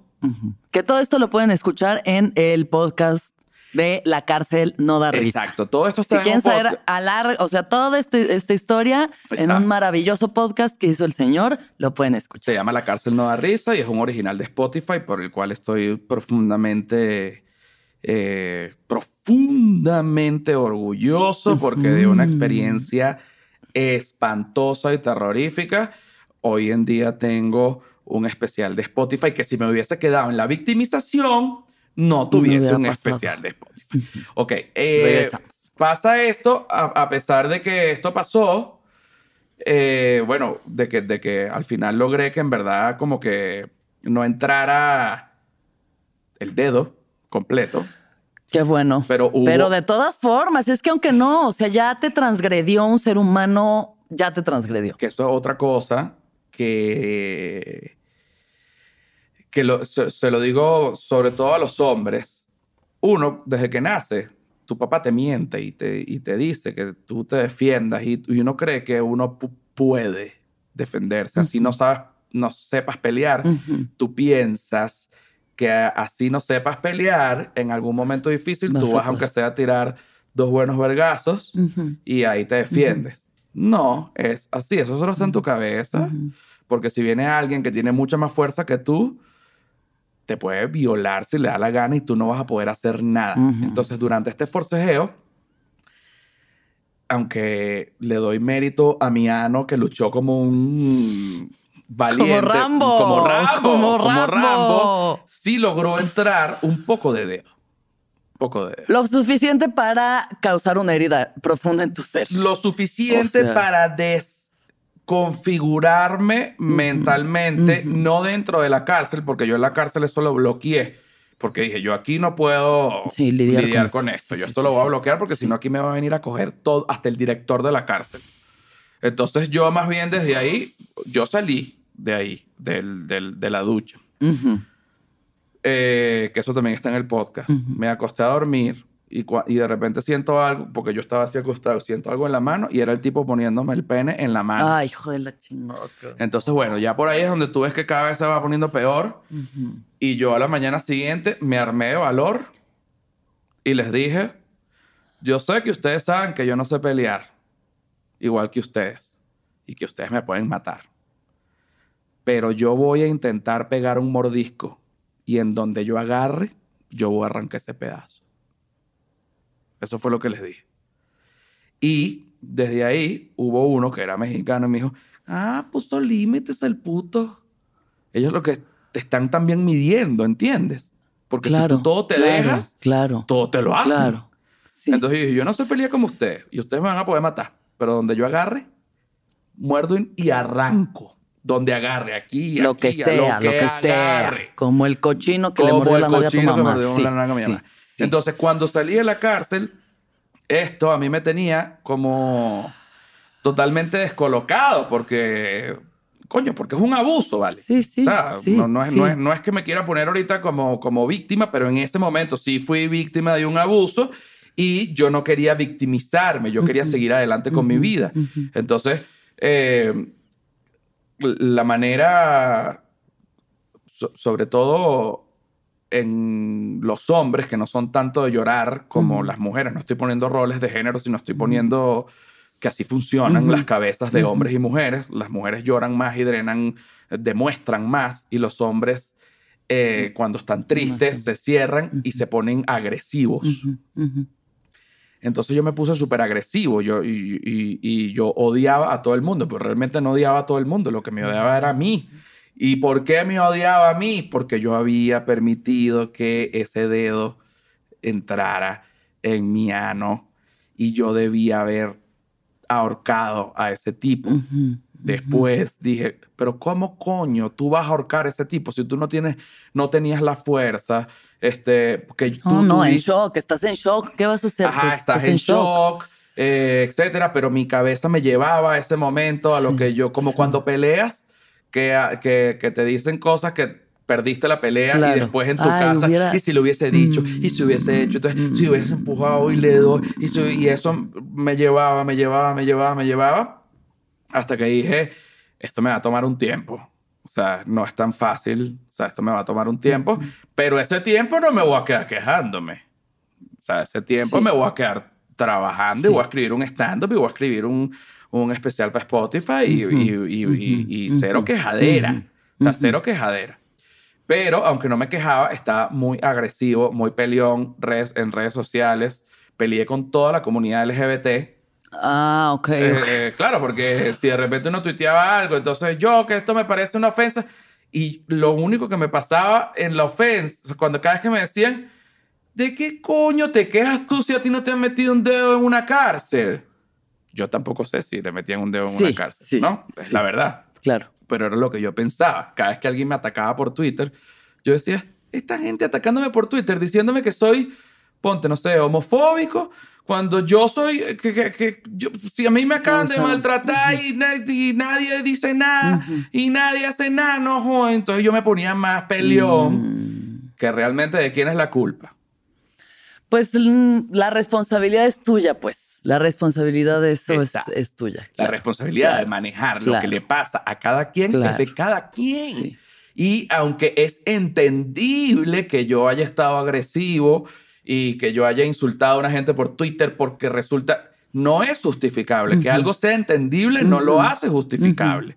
Pero para que yo entendiera eso y digeriera eso, bueno, me costó, no sé, diría yo, uno, primero unos buenos seis meses en donde hubo un punto que ya le dije a la psicóloga y que, mira, habla con un psiquiatra y mándame unas pastillas, porque es que estoy lleno de ira que no, ni con terapia. Yo estuve eh, viendo terapia tres veces a la semana. Y puede sonar simple, como que, bueno, pero al final fue un dedo en el culo en la cárcel, pero... No, es, que, no, o sea, solamente si has pasado por un abuso, y muchos de nosotros hemos pasado por un abuso, entiendes la cosa tan frágil y tan intangible que se rompe en ti. Ajá. Algo se rompe. Y entonces parte de lo que me pasó, que era parte de lo que, de mi, que era una de las patas de mi autoestima, es que me dejé de sentir invencible, me dejé de sentir intocable. Eh, y bueno, me dejé de sentir que estaba más allá del bien y del mal y me derrumbé. O sea, fue como que no soy el elegido.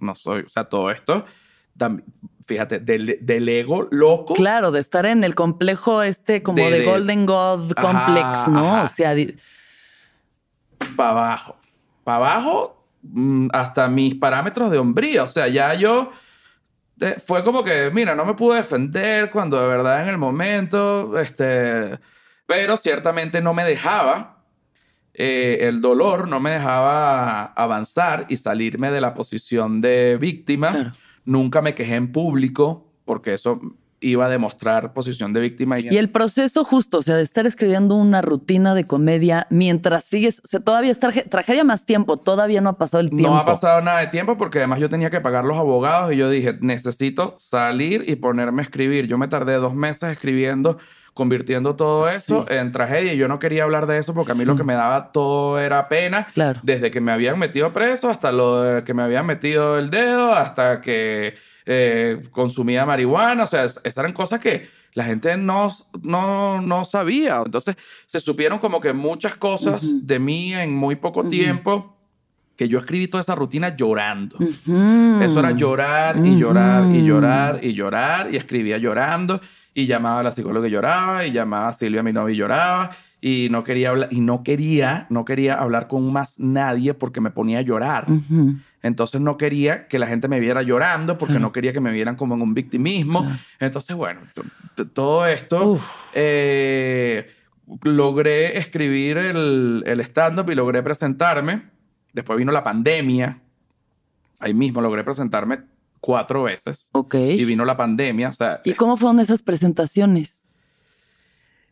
Fueron muy... Yo tengo como unos... Yo antes de esto, yo no creía como en los, lapsus mentales, porque nunca me había pasado. Esa gente que no, que tomé y insulté a una gente y, no, y de verdad no me... Yo dije, no, eso es mentira. Eh, pero sí recuerdo, o sea, yo me fui a presentarme a Madrid, a Buenos Aires, a no sé, no me acuerdo, a Barcelona y otro lado, no me acuerdo ahorita. Pero es como si no hubiese pasado eso. Ya. O sea, yo, eso fue Como que entraste en un modo de que tengo que hacer esto, lo hago, pero desconectado un poco del... no, estaba desconectado. Desconectado de la experiencia. Completamente de, mí. Y me, me, pasaba esto, que era cuando llegaba el momento álgido de contar lo del abuso, mm. que obviamente es una parte de máxima risa, porque lo, lo, lo puso de una manera para qué tal. Claro. Eh, yo como que actuaba como que bien, pero me molestaba que se rieran mm. de eso. Entonces era como una ambivalencia loca porque lo estás haciendo para que se rían, pero a la vez te molesta, pero sabía que la responsabilidad era mía y no de los demás. Claro. Y siempre está el chiste, ah, estuviste preso, te cogieron en la cárcel, ah, estuviste preso, se te cayó el jabón. Y cuando está cerca De, que, no los, que no ha procesado, me provocaba ahorcarlos a todos, porque para mí eh, no es que, y, y, y, defiendo de que sí se puede hacer chistes de todo, sí se puede hacer chistes de todo, pero dependiendo de con la intención con la que tú estás haciendo el chiste, porque no es lo mismo una burla que un chiste, porque en la burla hay alguien que siempre está atacado y se va a sentir mal. En cambio, en un chiste la idea no es herir a nadie. Entonces, cuando ya yo veía que me lo decían así como... Como burlón, burlón. Como burlón, era como que, bueno, no voy a reclamar nada para que no me digan, ah, pero tú sí puedes hacer chistes de todo.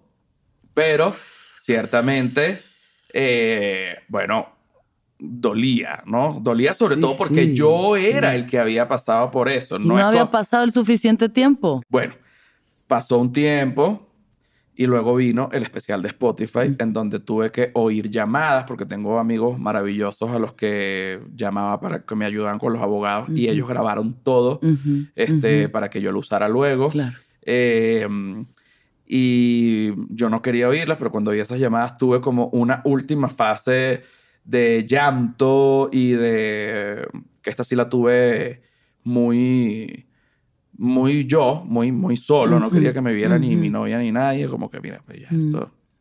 Eh, y, lo, y cuando escribí otra vez la historia, pero para Spotify, que la grabé y que ya lloré lo que tenía que llorar, fue como que esto también suena cliché, pero fue como, como quitarme un morra, una mochila de piedra que yo tenía de eso, que así yo actuara, que no me importaba, así, eso todavía estaba como, como ahí. Y ya ese último proceso con Spotify, este, que grabé y todo, fue como, como liberarme y por eso, más allá de que es una plataforma maravillosa, no sé cómo explicarte que le tengo un cariño especial a Spotify, porque de alguna manera siento, aparte de mi psicóloga, este, siento que esa oportunidad que ellos me dieron, este, me curó. Claro. Me curó porque ya no quiero pelear, ya no quiero... Pudiste ahí ya acabar de transmutar, hacer la catarsis. Exactamente, pero todo ese proceso desde que yo salí hasta que ya yo solté esta mochila de piedras, em, bueno, como año y medio, casi dos años. Pero hay una cosa que sí también fue mala y este, para, para no alargarme tanto, pero no, no sé si quieres hacer otra pregunta, mm. eh, que creo que fue de las peores cosas, que es que comencé a ver la vida en base a lo que a mí me había pasado, como es natural, quitándole validez a lo de los demás. Es decir, tú ahorita, para ponerte un ejemplo, no es que sea el ejemplo, tú ahorita me dices, eh, no, que estuve deprimido y tuve problemas de alcohol porque me dio una depresión. Entonces yo pensaba, ¿y por qué te dio una depresión si no pasaste por la cárcel y no te metieron un dedo en el culo? Entonces como si todo lo que estuviese más abajo dentro de mi parámetro de eso no era válido. Cosa que es absurda porque... Sí, te quita empatía, ¿no? Claro, porque te quita empatía. Nosotros tenemos que tener mucho cuidado siempre de ser verdaderamente quienes nosotros somos, pero a la vez tenemos que tener mucho cuidado con lo que hacemos y con lo que decimos, porque siempre a alguien se le, se le, se le va a quedar en la cabeza lo que se dice o lo que se hace. Y hay gente que tiene que para sus parámetros no permite ciertas cosas, no las permite. Yo cuando estuve preso, yo perdí mucha gente. Muchísima. Claro. Nada más por el hecho de haber caído preso no importa, o sea, para porque en la mente, en la mente de la gente, caer preso, tú eres criminal. caer preso, tú eres criminal. Y si caíste por drogas, tú eres drogadicto. Tú eres, entonces, José Rafael drogadicto, criminal. Entonces yo perdí muchísima gente. Y eso también es totalmente válido, porque, porque la gente tiene derecho a, a, seguir a la gente que escoge como, como modelos o a lo que sea. Hay gente que lanza el odio, pero hay gente que dice, no, ya no te veo más nunca. Y ya está. Entonces, bueno, yo entendiendo eso siempre trato de tener cuidado sin dejar de ser yo. Claro. Eh, pero sí he vivido, eh, bueno, cancelaciones, pero bellas. Este, cuando estuve preso, cuando salí fue bueno, eh, súper duro. A, ojo, la, a, su vez, fue muy bonito ver a la gente que estaba conmigo, que fue más claro. la que estuvo conmigo que la que no. Esas primeras funciones, después de que salí de la cárcel, a pesar de que tengo como que recuerdos tergiversados, mm. eh, sí sentí como, o sea, cuando salí fue como que, como si la gente... Sí. Fue como que, mira, los que quedamos, support. estamos contigo. Sí, real, real. O sea, aquí los que se fueron, se fueron, pero los que quedamos, estamos contigo. Y esa es mi gente. O sea, esa es, la gente con la que yo cuento, con la que yo lleno los shows. Es que solo en los momentos de dificultades donde ves quién está de verdad. O sea, Exactamente. Entonces, eh, la vida está cargada de cosas horribles, sí. Eh, las cosas horribles dejan cicatrices y dejan heridas abiertas, sí. Pero uno tiene la responsabilidad como ser humano de no quedarse en la victimización, de no tratar mal a los demás, de no, eh, de, ir por la calle y pegarle a alguien solo porque tú tienes un problema, porque es que sencillamente la otra persona ni siquiera sabe por lo que tú estás pasando y, o, lo que sea. Eh, uno, y, y, hago énfasis en esto, uno tiene una responsabilidad solo por el hecho de estar vivo, de comportarte, no como el deber ser, porque el deber ser depende eh, de cada país, de, cada quien y de cada cultura. Pero sí bajo las normas lógicas de convivencia, lógicas que todos sabemos, eh, de no vas a ir a pegarle a una gente, tampoco vas a permitir que alguien te, te agreda a ti, si estás odiando a todo el mundo, algo malo tienes tú. Si estás peleando con todo el mundo, el del problema eres tú. Eh, o sea, son cosas lógicas por las que uno tiene que. No importa por lo, no importa por lo que estés pasando, uno tiene que trabajar para que eso tú puedas ser una persona eh, coherente en el mundo sin dejar de ser tú. Exacto. ¡Wow! ¡Pero qué viaje!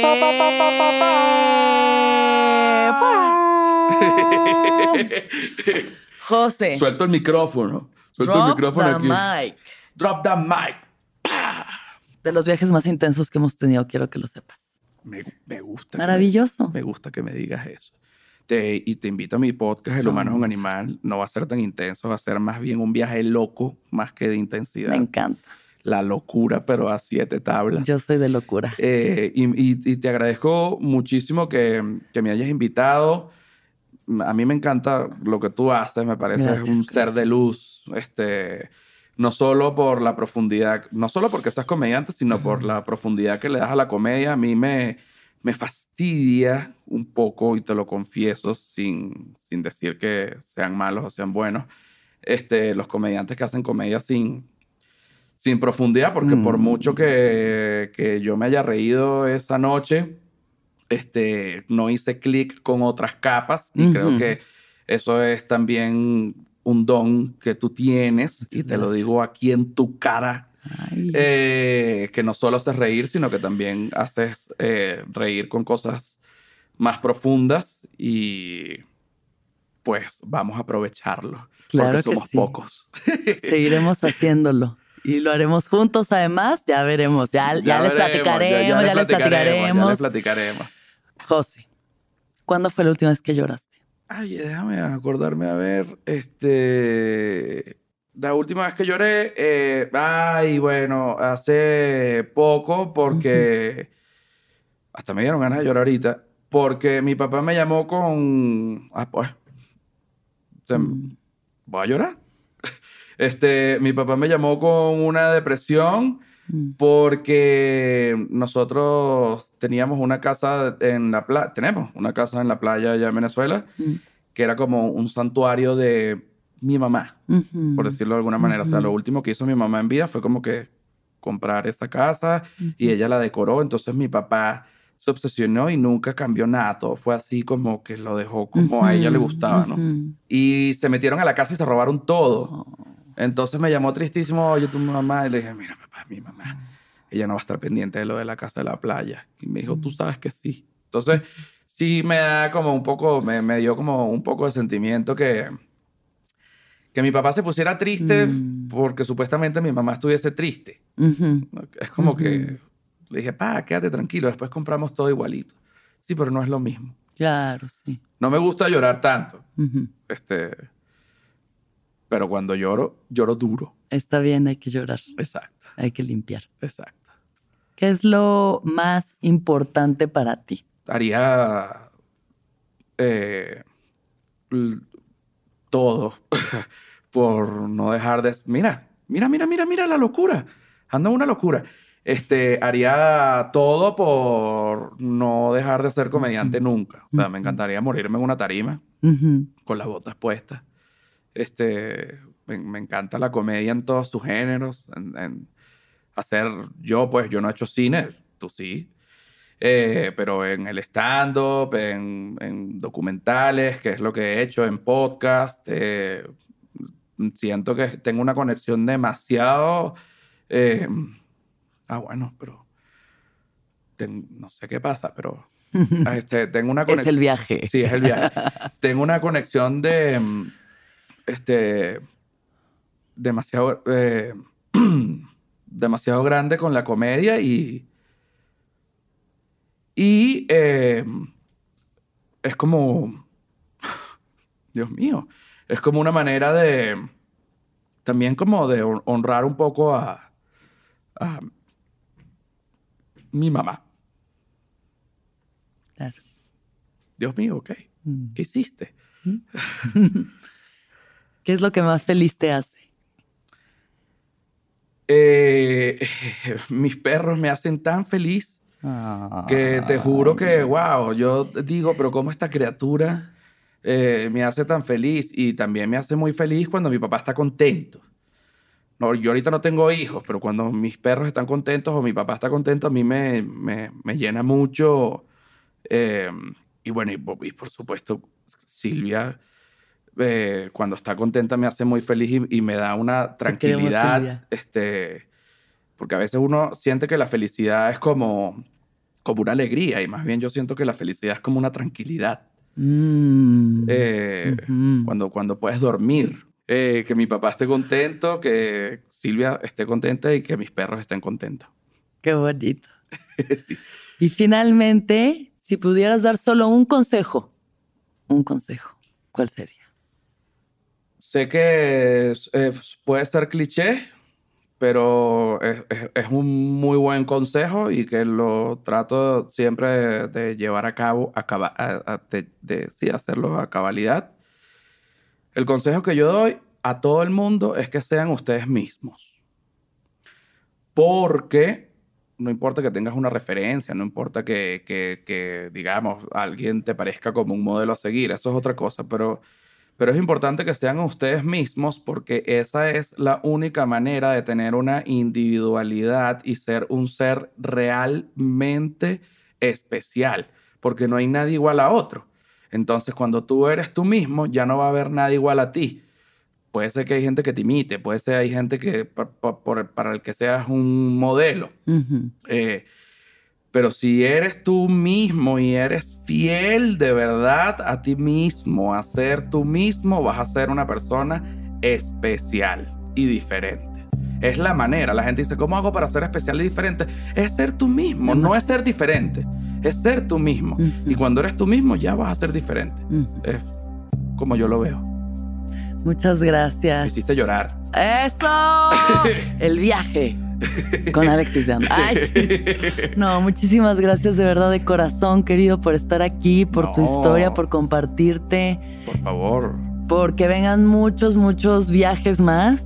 Los que, los que vengan. Buenos y malos. Y nuevos proyectos. Y ah, por favor, estamos luchando. Mucha comedia. Mucha en nuestra vida. Mucha comedia. Muchas gracias, querido. Gracias. Muchas gracias. A ti, corazón y que todos los seres sean felices, que todos los seres sean felices, que todos los seres sean felices. Gracias.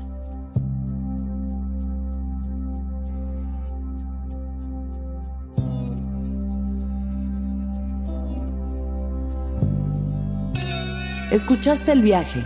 Suscríbete en Spotify, Apple o donde estés escuchando este programa. Ahí encontrarás todas mis charlas pasadas y las futuras. Si te gustó el viaje, entra a sonoromedia.com para encontrar más programas como este y otros muy diferentes. Este episodio fue producido por Mariana GCA, Aranza Baltasar.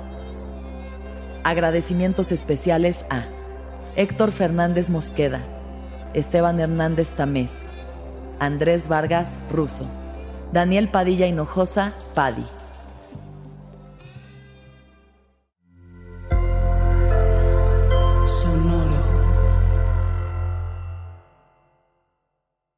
¿Estás listo para convertir tus mejores ideas en un negocio en línea exitoso? Te presentamos Shopify. Tal vez no lo sabías, pero nuestro podcast More Than Mamis es un negocio y lo empezamos por supuesto para desahogarnos y hablar sobre la maternidad, no para convertirnos en expertas de ventas y del e-commerce. Así que sí, necesitábamos ayuda para vender nuestro merch y poner en marcha nuestra tienda. ¿Y cómo suena con Shopify? Llegó otra venta. Shopify es la plataforma de comercio que está revolucionando millones de negocios en todo el mundo. Ya seas un emprendedor desde tu casa o desde donde sea, Shopify es la única herramienta que necesitas para iniciar, administrar y hacer crecer tu negocio sin dificultades. Con Shopify puedo gestionar pedidos, envíos y pagos desde cualquier lugar, brindándote toda la información y estadísticas de tus ventas al detalle. Regístrate para un periodo de prueba con tan solo un dólar al mes en shopify.com barra sonoro, todo en minúsculas Ve a shopify.com barra sonoro para llevar tu negocio al siguiente nivel. Shopify.com barra sonoro. Okay, round two. Name something that's not boring. laundry? Ooh, a book club. Computer solitaire, huh? Ah, oh, sorry, we were looking for Chumba Casino. That's right. ChumbaCasino.com has over 100 casino style games. Join today and play for free for your chance to redeem some serious prizes. ChumbaCasino.com. No purchase necessary. Full prohibited by law. 18 plus terms and conditions apply. See website for details.